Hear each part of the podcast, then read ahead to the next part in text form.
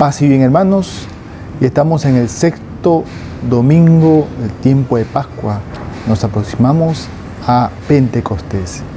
Y hoy el Evangelio nos va a dar tres ideas importantes.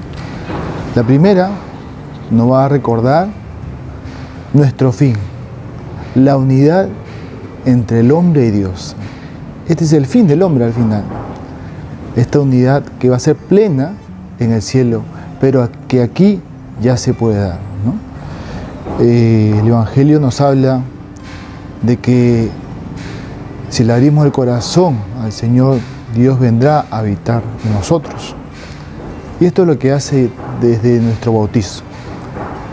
Viene a habitar la Santísima Trinidad para unirnos y lo gozamos de alguna manera, pero lo gozaremos plenamente en el cielo y esta es la aspiración máxima que tiene el hombre, unirse con Dios.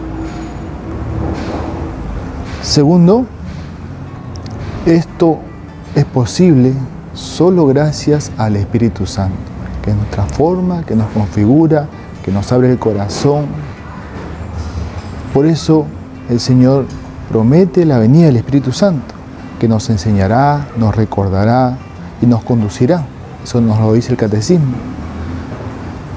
Meditamos al Espíritu Santo, no solo porque viene Pentecostés, sino siempre, todo momento, invocar su presencia, dejarnos guiar por Él, estar atentos a las mociones del Espíritu Santo, porque solo el Espíritu Santo nos va a santificar, nos va a unir al Señor. Nadie puede decir Señor si no tiene el Espíritu Santo. Por eso es importante su presencia. Y por último, como consecuencia, la paz.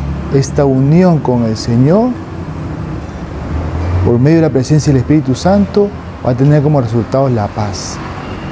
El don más grande que el hombre anhela, la paz. Y Jesús viene a darnos esta paz. Por eso manda al Espíritu Santo, por eso quiere estar en nuestros corazones. ¿De qué vale que el mundo esté en paz si mi corazón está en guerra? Decía San Agustín. Necesitamos la paz que es un don de Dios y es una paz diferente a la que da el mundo. Bien hermanos, que el Señor nos conceda esta gracia de anhelar esta unión con el Señor. Segundo, que invoquemos la presencia del Espíritu Santo para que se haga realidad esta unidad. Y tercero, vivamos la paz del Señor, que es un don que Dios nos manda.